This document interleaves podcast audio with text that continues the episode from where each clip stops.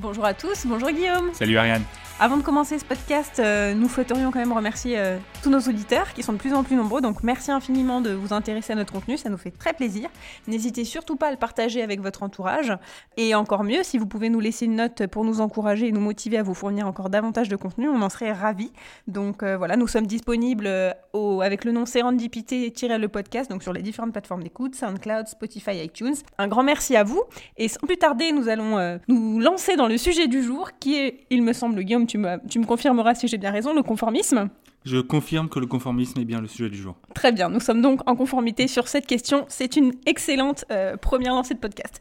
Alors Guillaume, comme d'habitude, tu pars d'un point d'ancrage euh, pour te lancer dans le sujet. Qu'est-ce qui t'a amené à te, t'intéresser au conformisme? Est-ce que tu as déjà été dans cette situation où tu vois qu'il y a un problème mais que tout le monde essaye de l'éviter et que même si ce problème requiert l'attention, l'action de quelqu'un, bah, personne en fait n'agit? Bon, dit comme ça, ça fait un peu bizarre, mais en fait mon, euh, mon, mon, point d'ancrage, comme tu l'as appelé, c'est que j'étais dans la rue et il y avait une barrière qui qui, euh, qui bloquait euh, le trottoir. Et donc tout le monde s'est mis à faire un, un, un, large détour mhm. euh, au lieu de bouger tout simplement cette, cette barrière et de, de, laisser tout le monde passer. Et je me suis dit, c'est quand même étrange. Tout le monde a suivi comme un mouton celui qui était avant lui et personne s'est dit, bon, bah moi je vais faire changer les, choses. Je vais juste permettre à tout le monde bah, de, de, gagner un peu de temps au lieu de faire ce, ce détour. J'ai vu ça comme une sorte d'effet de groupe. Finalement, il n'y avait pas d'individu, tout le monde suivait les autres. Et je me suis intéressé donc à ce côté de, de conformisme et sur ces effets de groupe. D'accord, oui, donc tout le monde fait comme son voisin et personne ne prend une décision euh, qui change du groupe. Donc pourquoi est-ce que euh, personne ne prend l'initiative quand c'est un petit geste tout simple qui peut changer les choses finalement Et surtout, qu'est-ce qui te bloque à prendre cette initiative? Alors, au-delà de la, de la fainéantise, pourquoi est-ce que tu as fait comme celui qui est euh, avant toi? Pourquoi celui qui est derrière toi a fait comme toi et donc comme celui qui est devant toi? Bref. Ouais, c'est des réactions en chaîne. Ouais, ouais c'est... en tout cas, moi, ça m'a fait penser à ça et j'ai voulu chercher un petit peu et creuser un peu plus sur bah, est-ce qu'il y avait des, des études comportementales sur ce sujet? D'accord. Et alors, du coup, as-tu trouvé des études comportementales sur ce sujet j'imagine? Je n'ai rien trouvé et je crois que c'est le podcast le plus court ah. qu'on aura à vous proposer. Ah, bah zut alors, on est, on est pris de court, mince. ton, jeu d'acteur est excellent. ouais.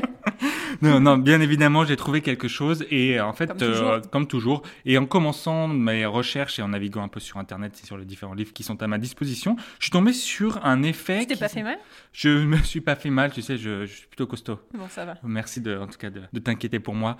Euh, le sujet, en fait, l'effet, c'est le bystander effect ou euh, l'effet du témoin. Bystander effect, oui. Ah, oui, oui, je, je, vois bien. Je ne connais pas. Explique-nous. Tu nous domines tous en termes d'accent.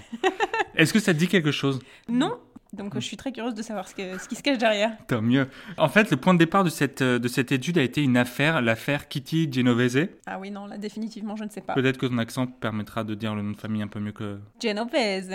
Excellent, vraiment. Tu nous domines vraiment tous. Hein. Euh, cette affaire-là, en fait, a eu lieu, alors à chaque fois on remonte un peu, un peu dans le temps, en 1964 à New York. C'est l'histoire d'une femme qui a été violée et assassinée en pleine rue.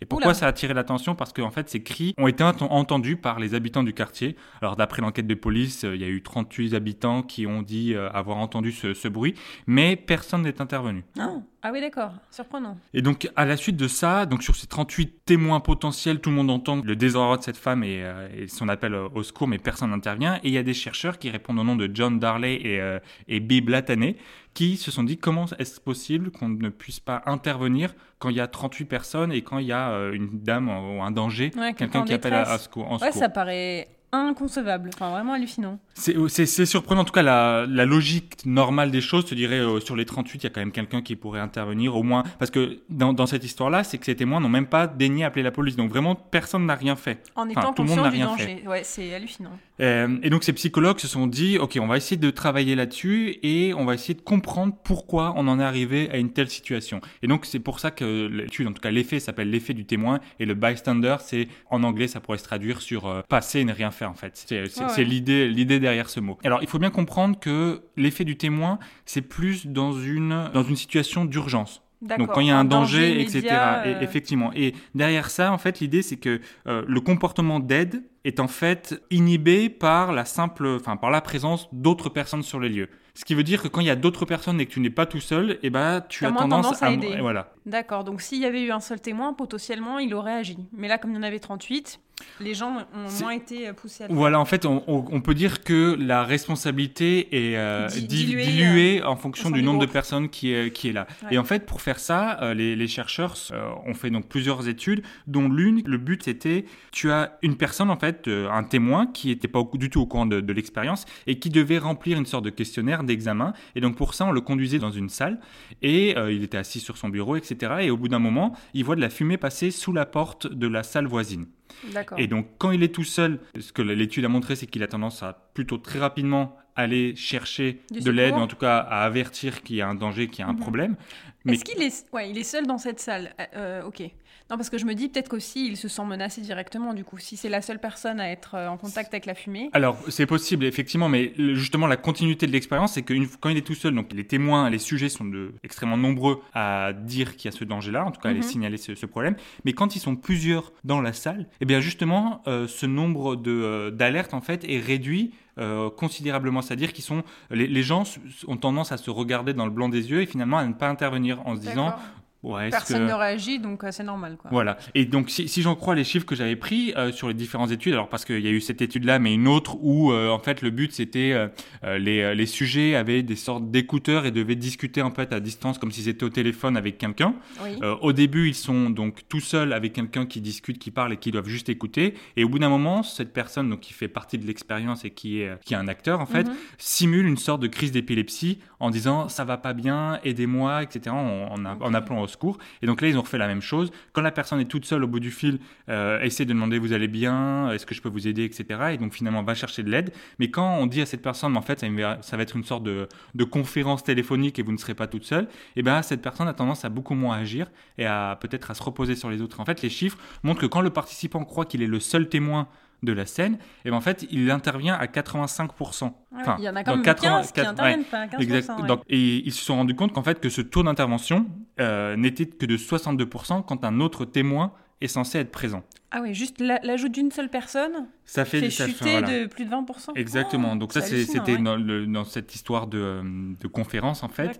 Euh, il y a seulement 31% d'intervention quand le participant en fait, pense qu'il y a trois ou quatre autres témoins D'accord, donc plus potentiellement il y a de témoins, moins il y a de chances que quelqu'un intervienne. Voilà, donc pour résumer, quand tu es tout seul, bah, dans 85% des cas, tu interviens, mais quand il y a quelqu'un d'autre, bah, que dans 31% des cas, tu interviens. C'est quand même assez, euh, assez important et c'est vraiment cette notion de, euh, de dilution de la responsabilité. Ouais, donc la morale de l'histoire, c'est qu'il faudrait presque souhaiter avoir des ennuis avec un minimum de témoins euh, possible. Ce qui n'est pas très rassurant, mais ouais, c'est pas, pas hyper rassurant, mais en fait, ils ont essayé d'expliquer de, ça, en fait, de chercher les raisons bah, d'une telle situation D'accord, donc j'imagine que tu as rebondi sur une autre étude probablement euh Alors, ils ont fait plusieurs tests. En fait, ce principe-là en fait, de, de, l'effet du témoin, c'est quelque chose qui aujourd'hui est plutôt validé. En fait, euh, alors même si dans les études, tu trouves toujours un peu du euh, le contraire, etc. Mais ça, c'est quelque chose qui est plutôt, de ce que j'ai vu, plutôt partagé en fait dans la communauté un peu, un peu scientifique. Mais c'est surtout qu'est-ce qui amène à ne pas agir? La première, il y a plusieurs raisons, plusieurs étapes qui font que la présence d'autres personnes sur les lieux fait que ton comportement d'aide est, inhibé. le, premier, en fait, c'est plus sur la question de remarquer la situation. C'est en fait quand tu es à plusieurs et que tu vois les autres peut-être pas bouger tout de suite ou pas immédiatement, etc., tu demandes que est-ce que tout le monde a bien vu la même, euh, le même problème que moi? Est-ce qu'on interprète tous un danger ou est-ce que je suis un peu parano? Tout à fait, exactement. C'est exactement ça. Mais aussi, il y a aussi, est-ce que c'est une urgence? C'est surtout que tu as peur un peu du, euh, du ridicule si jamais ça l'est pas. D'accord. Entendons, euh, si jamais tu commences à réagir comme dans un cas d'urgence, mais que finalement ça n'en est pas, et bah, tu as peur d'être euh, d'être la risée des autres et en fait ça tu le prends tu le prends en compte. Considération, Imaginons que tu entends tu es dans une pièce, tu fais ton examen, tu entends un grand boom. Deux méthodes, la première c'est euh, tu peux tout de suite crier euh, attention tout le monde évacue, il y a un tir de feu, il y a un problème, une bombe, on s'en va. Ça t'arrange bien si t'es en examen? Ça t'arrange bien. Ou tu fais ça et tu sors et tu vois finalement, je sais pas, c'est peut-être un meuble qui est tombé. Et donc quand tu reviens, bah, t'as l'air un peu ridicule. Et donc c'est. Apparemment, ce, ce raisonnement-là euh, bah, rentre un peu dans la tête des gens quand tu mhm. dois prendre une décision en disant euh, est-ce que le danger est vraiment avéré? Est-ce qu'il vaut la peine d'une intervention? Mmh, Ça a du sens, effectivement. Et enfin, le troisième point, en fait, c'est un peu plus sur la, bah, ta responsabilité. Quand tu vois les autres, tu te dis pourquoi est-ce que moi je devrais intervenir et pas les autres? Si le danger est vraiment réel, bah, quelqu'un va forcément intervenir, quelqu'un devrait intervenir. Mais c'est pas moi. Mais c'est pas moi. En tout cas, pourquoi je devrais plus intervenir que l'autre qui, a, qui, qui l'a vu aussi, etc. Donc là, là, c'est vraiment une question peut-être plus, plus côté euh, euh, individualiste. Donc effectivement, c'est la question de qu'est-ce que font les autres Suis-je le seul à l'avoir vu et qu'est-ce qui se passe si je me trompe? Et en fait, c'est pourquoi moi plutôt qu'un autre devrait, euh, devrait intervenir. Donc c'est vraiment ces trois, trois questions, ces trois étapes qui passent dans nos têtes quand il y a une un, tel danger. Et durant ces chaque étape, en fait, bah, il y a un risque pour ne, pour ne pas intervenir. Ouais. Et puis c'est vrai que quand tu es tout seul, du coup, tu te poses pas la question de que font les autres, puisque que tu es le seul témoin, donc euh, tu, finalement, tu, tu, Ouais. tu réagis tout de suite. Ouais, tu peux Là, pas mettre la un- responsabilité sur, sur quelqu'un d'autre. Il y a un temps de latence supplémentaire, le temps que ton cerveau fasse le petit scan de toutes les questions. Et, euh, et en fait, ils en ont déduit, les chercheurs en ont déduit une sorte de petite euh, checklist à, à bien respecter si tu veux être sûr de maximiser en fait l'intervention d'autres personnes en cas de danger. Donc, si le, le premier, c'est en fait c'est que la demande d'aide doit être, doit- pardon, la demande d'aide doit être explicite. La demande d'aide doit être explicite. Voilà. Signifier euh, qu'on est en danger, en fait. Ouais, comme ça, il n'y a pas de doute. Ok. Donc Alors crier des mois voilà, là, c'est à quand- l'aide. euh, Voilà, là c'est quand c'est un être humain qui est en danger parce que quand l'exemple de la fumée, c'est pas la fumée ou la, ou la salle à côté qui va dire je suis en danger, il y a de la fumée. Donc là c'est quand il y a vraiment un, un- un être humain, mais Ouais. euh, tu sais pour éviter que je sais pas, imaginons que tu te fasses agresser et que les passants te regardent et que finalement euh, bah, ne fassent que passer et n'interviennent pas. Si tu es la victime, crie à l'aide, aidez-moi, Mm. euh, il me veut du mal ou quoi que ce soit, comme ça il y a aucun risque et sur les étapes que j'ai citées Ouais. euh, précédemment, bah oui le, le- le danger est bien Oui. réel. Non, tu ne vas pas te tromper si tu interviens. C'est pas, euh, je suis pas une actrice qui est en train de jouer de la comédie avec Mm. quelqu'un, etc. Je suis vraiment, euh, je dis une actrice, mais ça peut être un, un- un homme aussi, euh, qui est, je suis vraiment en, en danger. Et donc, Mais c- ça me fait penser, je me permets de rebondir, c'est vrai qu'on voit souvent euh, dans, les, dans les cas d'agression, je dirais euh, que ce soit les agressions dans les transports en commun ou dans la rue, le harcèlement, euh, il y a souvent énormément de témoins et on se rend compte qu'il y a très peu de personnes qui finalement euh, réagissent. Euh, surtout dans les wagons où il y a beaucoup de personnes par exemple, enfin, c'est vrai que souvent les gens se regardent dans le blanc des yeux et puis bon, il se passe rien, euh, oh, ça va passer. Alors moi, je pense qu'on a tous été dans une des situations où à un moment il y avait quelque chose qui ne se passait pas forcément bien pour quelqu'un ou qui avait. euh, J'ai commencé par l'exemple de la barrière euh, dans, dans la rue. Enfin, c'est pas un danger énorme, mais et je pense que cette notion de est-ce que le danger est avéré ou est-ce que finalement c'est que passager, ça va durer trois minutes et, euh, et Et après, finalement ça ça va être calmé. fini, donc ça sert à Mhm. rien que j'intervienne. Je pense que ça joue. les choses, ça, ouais. ouais, ça, ça joue vraiment Mhm. dans, dans la tête des gens en se disant euh, bon, est-ce que Ouais. ça vaut le coup que j'intervienne? Ouais, après c'est ça, c'est l'effet de groupe finalement. euh, si tout le monde s'unit euh, et qu'il y a une seule personne qui sème le trouble, le groupe euh, Ouais. est forcément plus fort. Mais tant que tu personne ne pourrais, soulève, ouais. Et généralement, alors là, je pense que ça sera dans d'autres dans d'autres études, mais il suffit parfois qu'il y en ait un qui intervienne pour que les autres arrivent. Tu vois, quand ça. t'es pas le tout seul, tout justement dans cet effet de, de, de confort, de conformisme. Mais tu vois, dans cette dans ce sujet de je n'interviens pas, tu peux dire par exemple, c'est peut-être un exemple bateau, mais si t'es euh, une femme mhm. et que c'est un homme qui agresse quelqu'un d'autre, tu te dis bah dans le wagon il y a des hommes qui, Oui. ont- qui sont beaucoup plus costauds que moi, le- ils vont peut-être eux plus intervenir, ont, plus raison d'intervenir que moi. Qu'est-ce que je vais faire plus le poids peut-être, Voilà. effectivement. donc il y, a- il y a aussi ce- ce- cette question-là. Bref, donc, donc effectivement, ce- cet aspect-là de, de crier à l'aide et de vraiment euh, dire qu'il y a un danger, le danger, ouais. euh, est, un, est un critère, un. En tout cas, ouais. les chercheurs ont vu qu'il y avait plus tendance, euh, bah, les gens, ce- cet effet du témoin avait tendance à être beaucoup moins important quand tu cries à l'aide et que tu, tu notifiais le danger. D'accord, c'est bon à savoir. Donc ça c'est- le premier point de ta checklist. C'est le, pre- le premier point de la checklist. Après, l'autre chose, c'est un peu plus que euh, c'est un aspect que tu peux pas forcément contrôler, mais qui fait que quand les personnes sont impliquées ou concernées, je vais revenir là-dessus, elles ont plus tendance à intervenir. Donc, par ça, deux exemples. Le premier, c'est euh, que, que j'ai pu lire, c'est si c'est dans ton quartier Mhm. que qu'il se passe quelque chose, dans ta résidence, quelque chose qui, en tout cas, qui est, qui est relié à toi, tu as plus tendance à intervenir que quand c'est euh, ouais. chez les autres. Un- par, par exemple, tu es dans le, effectivement encore le- dans le métro, euh, quelqu'un jette un détritus par Ouais, terre, c'est l'espace public. tu vas pas forcément intervenir. Si c'est dans ta résidence et que tu vois un étranger qui, dans le hall d'entrée, jette un papier, tu auras plus tendance à intervenir parce que là, Mhm. justement, tu es impliqué. Entendons-nous bien, étranger à la résidence, hein, aucun, aucun jugement de valeur. Voilà, euh. on ne se permettrait pas. Et donc, ils ont vu effectivement cette implication et ce, ce côté concerné joue et va encore plus loin, c'est-à-dire que même si c'est dans ton, comment dire, dans tes compétences, dans tes caractéristiques, par exemple, ils ont vu que des infirmières avaient plus tendance à intervenir quand quelqu'un tombait d'un escabeau, par exemple, quand ils ont fait des textes. En des dehors de leur cadre de travail, ouais. en dehors de leur cadre de travail, que des étudiants qui passaient par là. D'accord, ouais, Parce, parce, que, les infirmières, euh, voilà, elles leur- savent comment réagir. Voilà, jette des gens toute la journée. euh, je suis la personne valeur. La mieux placée pour aller aider cette personne qui vient de tomber. Donc ils ont fait aussi des tests. Et donc ce côté effectivement concerné est important en fait. En tout cas, impacte cet effet, cet effet du témoin. Donc pour résumer, si le danger est clair, euh, si l'aide est demandée et que si l'on parvient un peu à responsabiliser la, la personne, La personne témoin. la Ouais. personne témoin, on peut euh, diminuer cet effet, euh, bah, cet effet témoin, cet effet un peu spectateur, ce, Ouais, ce passif. côté Et passif. à. Et les personnes voilà, auront plus tendance à venir euh, intervenir, Intervenir, en, cas de, en cas de danger. Très bien. Bon, bah, c'est bien. C'est bon à savoir.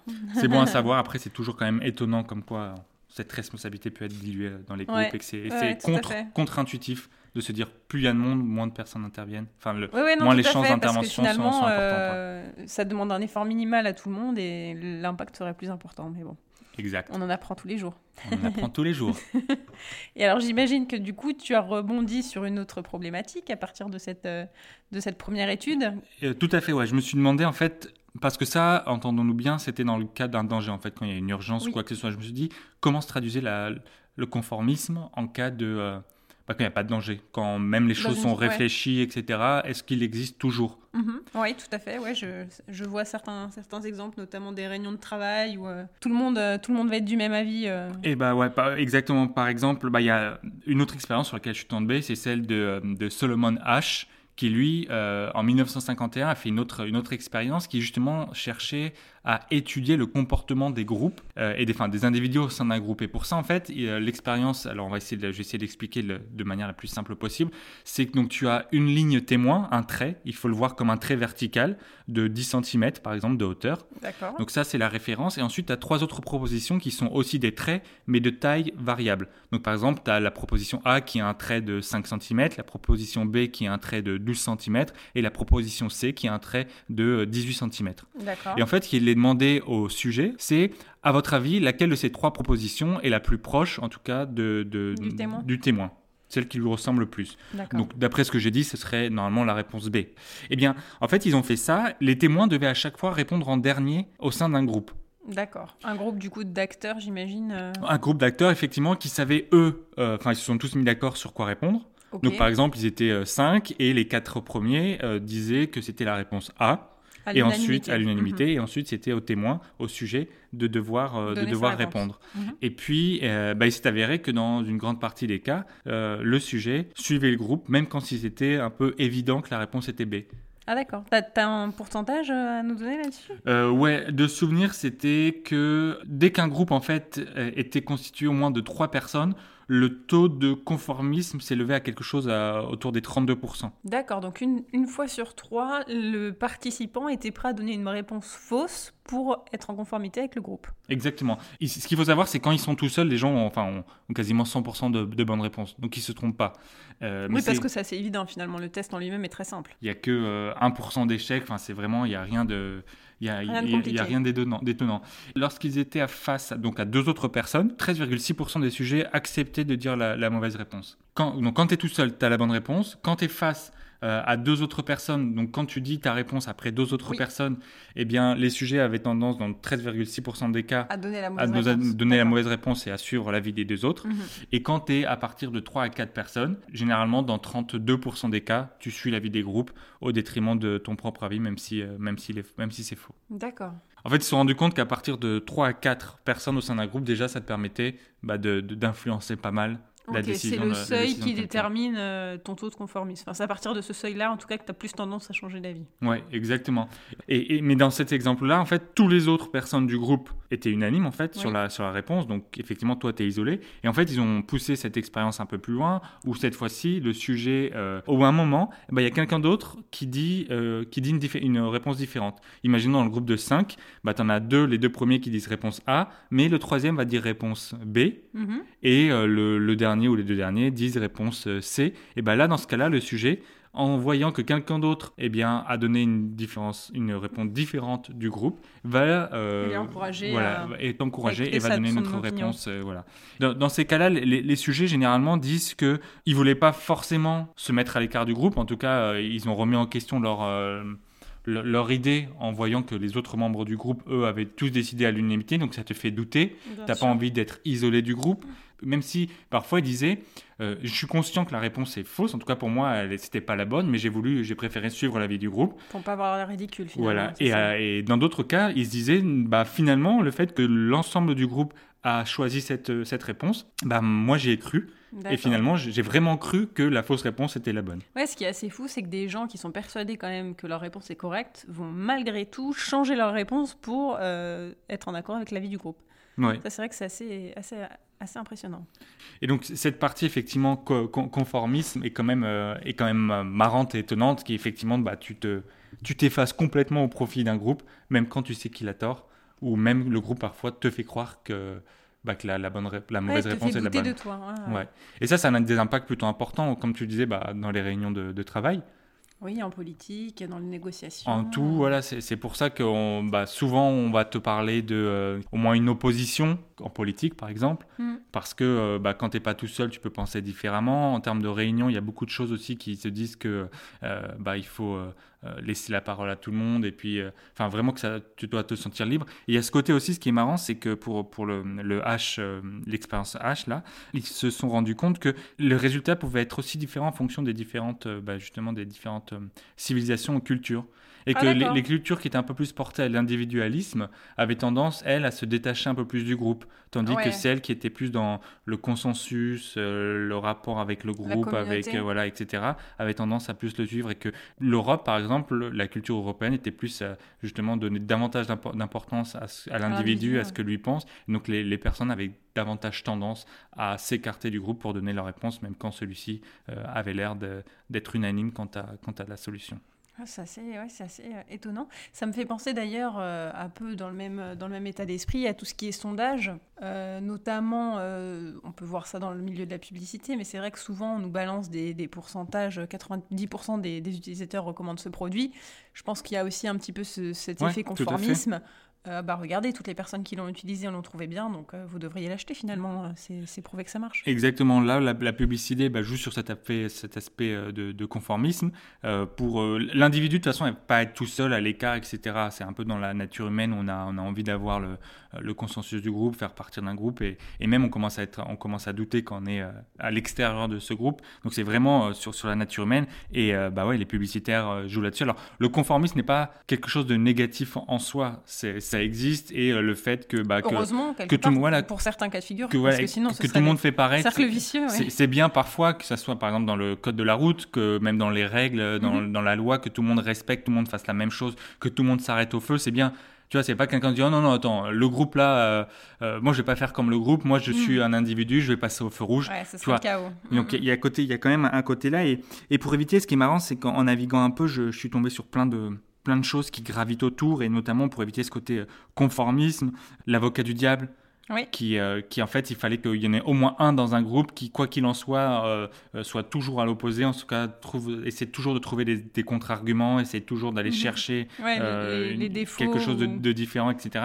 Mais ce qui est marrant, c'est qu'il y a une étude, encore une fois, qui, qui a montré que bah, quand un groupe sait qui a un avocat du diable, ah, ça marche pas, bah, il a tendance à moins lui donner d'importance eh que si c'était quelqu'un qui croyait vraiment en ses propos et à son, à son, à son idée. Donc ça, ça c'est marrant comment ça joue, effectivement. Mm, mm, mm. Après, tu as, as, eu plein d'autres théories et idées euh, autour du, euh, du euh, group, group thinking, sur les membres d'un groupe de, réunion, que tout le monde doit pouvoir justement se donner son avis parce que dans, dans, dans, un groupe, bah, tout le monde les gens ont tendance à chercher le consensus, la bonne entente plutôt que la critique et les, les opinions diverses. Donc quand tu es dans une réunion de travail, bah, c'est parfois difficile de dire ah bah non, moi je suis pas d'accord, je suis pas du tout d'accord avec l'ensemble du groupe sur comment doit être, j'en sais rien, cette campagne publicitaire ou comment doit se dérouler ce, projet. Quand tu sais qu'un groupe a tendance à chercher justement ce, consensus, finalement ça mène pas, voilà, et, même ça mène pas forcément aux bonnes, aux bonnes euh, aux bonnes décisions. Aux bonnes décisions. Mm, mm, mm. Euh, donc, euh, dans ce courant de pensée, de groupe, etc., beaucoup disent maintenant il faut que tout le monde puisse s'exprimer, même si ça, euh, même si ça va à l'encontre du, du, groupe, même si c'est négatif, etc. il faut pouvoir entendre. Il faut pouvoir entendre toutes les, tous les avis. Ouais, non, c'est vrai, ça permet de pointer tous les défauts et de peut-être de trouver quelques axes d'amélioration. Ouais, et puis finalement, toutes les choses sont bonnes à dire quand tu arrives à les, à, les, argumenter, à, les justifier. Et, euh, et, sur ce côté consensus, ça m'a ça, ça rappelé aussi que, quand ça peut être utilisé d'un bon, euh, dans un bon côté et euh, d'une manière un peu plus en termes de communication, c'est Robert Cialdini qui est aussi un, grand chercheur sur ces questions de, comportement et sociologie. Il est très grand, il mesure combien il est, il est, immense, immense. Ouais, on peut, je pense qu'il n'y a pas d'échelle pour pouvoir le, le, mesurer. D'accord. Et, et, donc lui s'est dit sur, il a mené une étude, c'était aux États-Unis sur les, les grands parcs nationaux et mhm. euh, il a essayé, alors je ne vais pas rentrer dans les détails de l'étude, mais en fait, il s'est rendu compte que le message qui était donné en fait, avait un impact négatif parce que ce que tu disais tout à l'heure, c'est lui son, message était euh, le, message préalable de ce euh, de ce parc, c'était chaque année de nombreux randonneurs repartent avec un bout de caillou ou repartent avec une fleur, etc. Et ça contribue à détériorer nos parcs nationaux. Mais dans ces cas-là, finalement, tu as un message plutôt de conformisme où tu dis beaucoup oui, tout le, monde le fait, donc je vais le faire aussi. Voilà, si tout le monde le fait, c'est pas grave, un de plus, tu vois, il y a ce raisonnement un de plus. Et donc lui a changé le message en disant euh, chaque année, euh, la majorité, une très grande majorité des randonneurs respectent l'environnement et euh, souhaitent laisser les parcs nationaux tels qu'ils les ont trouvés. Donc comme eux, faites, faites, les, bons gestes, voilà, faites les bons gestes. Et donc ça a beaucoup plus d'impact et il s'est rendu compte que bah, justement les gens avaient beaucoup plus tendance à suivre le, le droit chemin quand le message était, était, était formulé de côté voilà, un peu plus positif. Et c'est marrant. Et quand il repense, en fait, finalement, un, c'est juste, logique, et en fait, il y a plein d'applications dans la vie de tous les jours, euh, que ce soit en entreprise, quand tu essaies de faire adapter euh, un outil, par exemple, un nouvel outil à tes, euh, à, tes collaborateurs, bah, tu peux dire, bah voilà, déjà 50% ou 60% des, des, utilisateurs, ouais, du personnel de l'entreprise l'utilise, on est satisfait, ces choses-là. Mhm. Voilà, il faut vraiment jouer sur ce côté conformisme, et c'est un côté, un côté vraiment positif. Se rallier à la majorité. Exactement. comme 99% des personnes, lavez-vous les dents matin et soir. Ouais. Donc quand tu es de partie des 1% au-delà des questions d'hygiène qui sont partagées par tous, tu te dis ah ouais merde, je vais pas être le seul à avoir euh, une haleine de chacal. Une haleine de chacal et, les dents qui brillent. Euh. Donc euh, voilà, bon, voilà, c'est c'est à peu près tout pour moi, c'est ce que j'ai trouvé en tout cas c'est ce que mon raisonnement, mes recherches vers quoi mes recherches m'ont m'ont porté. Très intéressant tout ça en tout cas. Je l'espère. On a, on a, appris pas mal de choses. Je suis sûre en plus que tu as dû nous trouver un petit IG Nobel euh, pour conclure cet épisode. Ouais, j'en ai trouvé un parce qu'on s'était dit qu'on allait bah finir maintenant nos, nos, podcasts là-dessus. C'est un très simple, très court. Euh, c'est la règle des 5 secondes. Est-ce que tu sais ce qu'est la règle des 5 secondes? Non. T'as répondu en moins de 5 secondes. Euh, ça n'a rien à voir avec, euh, avec un temps de réponse autre. En fait, c'est la, chercheuse Gillian Clark qui, en 2003, euh, d'ailleurs, elle a eu l'IG Nobel l'année d'après, en 2004, en fait, qui se posait la question, c'est est-ce qu'il y a un temps minimum, elle a fixé à 5 secondes, à partir duquel bah, les, les, aliments qui tombent au sol n'ont pas de bactéries, par exemple, ne sont pas contaminés ah, par les bactéries. Est-ce que si mon pain tombe et que je le ramasse immédiatement, est-ce qu'il est contaminé ou pas? Donc, elle a ah, essayé d'étudier. Ouais, c'est une bonne, c'est une bonne question euh, qui, qui, vaut la peine en tout cas d'être posée. Elle a fixé cette barre à 5 secondes. D'accord. Et euh, en fait, je sais même pas pourquoi elle a fixé à 5 secondes, puisque dans les études que j'ai, dans les rapports, finalement, dès que ton pain tombe, dès que ton aliment tombe par terre, il est immédiatement contaminé par, euh, par les bactéries. Et la durée, de, la durée du temps qui passe au sol n'a pas d'impact sur le nombre de bactéries En tout cas, alors sans rentrer dans les détails, non, c'est pas parce que ça, il est resté deux, par exemple, il est resté 4 secondes au lieu de 2 qu'il y en a, il y a deux, fois, plus de bactéries non, mm. enfin, il n'y a pas de côté euh, proportionnel, exponentiel ou quoi que ce soit. Enfin bref, c'est au bout d'un moment, tu n'auras pas un million de fois plus de bactéries s'il est resté un million de fois plus de temps, etc. Mm. Mais, euh, mais voilà, donc finalement, non. Dès que ça tombe, euh, sachez que votre aliment est contaminé, peu importe le temps qu'il est resté. Après, tu sais, il y a toujours cette technique où on souffle dessus. Oui, d'ailleurs, oui, c'est curieux. je sais pas, ça m'a fait penser à ça là, tout de suite. Marrant. Je sais pas pourquoi ça, tu vois, comme s'il est, ah bah, toutes les bactéries s'envolent. Tout est parti. s'envolent. Je sais pas si ça fonctionne, mais en tout cas, il y a ce, il y a ce, réflexe et, euh, et c'est marrant. Et en plus, dans son étude, euh, elle s'est rendue compte bah, que les gens avaient davantage tendance à ramasser l'aliment quand il s'agissait d'une gourmandise que d'un légume. Ah bah oui, évidemment. Plutôt ça logique, ouais. Je pense que tu fermes davantage les yeux quand, quand c'est ah, un bonbon, une fraise agada. finalement, il va pas être si bon que ça, donc je vais le manger, mais j'en prendrai un deuxième. Bon, et puis après, il faut aussi relativiser. C'est pas parce que ça tombe par terre. En tout cas, ça dépend où ça tombe, mais euh, voilà, nos, corps normalement euh, doivent être euh, immunisés, ouais, doivent être immunisés à pas mal de, de bactéries. Parfait. Ok, non, c'était pas mal cette IG Nobel, j'ai bien aimé. Euh. merci, merci pour le partage. Euh, et ben, je crois qu'on a fini notre, euh, notre petit tour du jour sur ces différents sujets. Merci beaucoup pour, pour toutes ces informations. On espère évidemment que tout ça vous a intéressé et vous a plu. Encore une fois, n'hésitez pas à partager. Bah parce que comme 97% des personnes qui nous écoutent, voilà, de nos auditeurs, pardon, 97% de nos auditeurs partagent, satisfaits et partagent l'épisode avec, avec, leur entourage. avec, leur entourage, effectivement. Et, et ils lui donnent une bonne note, donc euh, hmm. donc c'est très bien. On espère que vous aussi, du coup. Parfait. Et eh ben merci beaucoup, euh, Guillaume. De rien. Euh, on vous remercie encore une fois pour votre écoute, et puis on vous dit à très bientôt pour de nouveaux Serendip Topics. Salut tout le monde. Salut.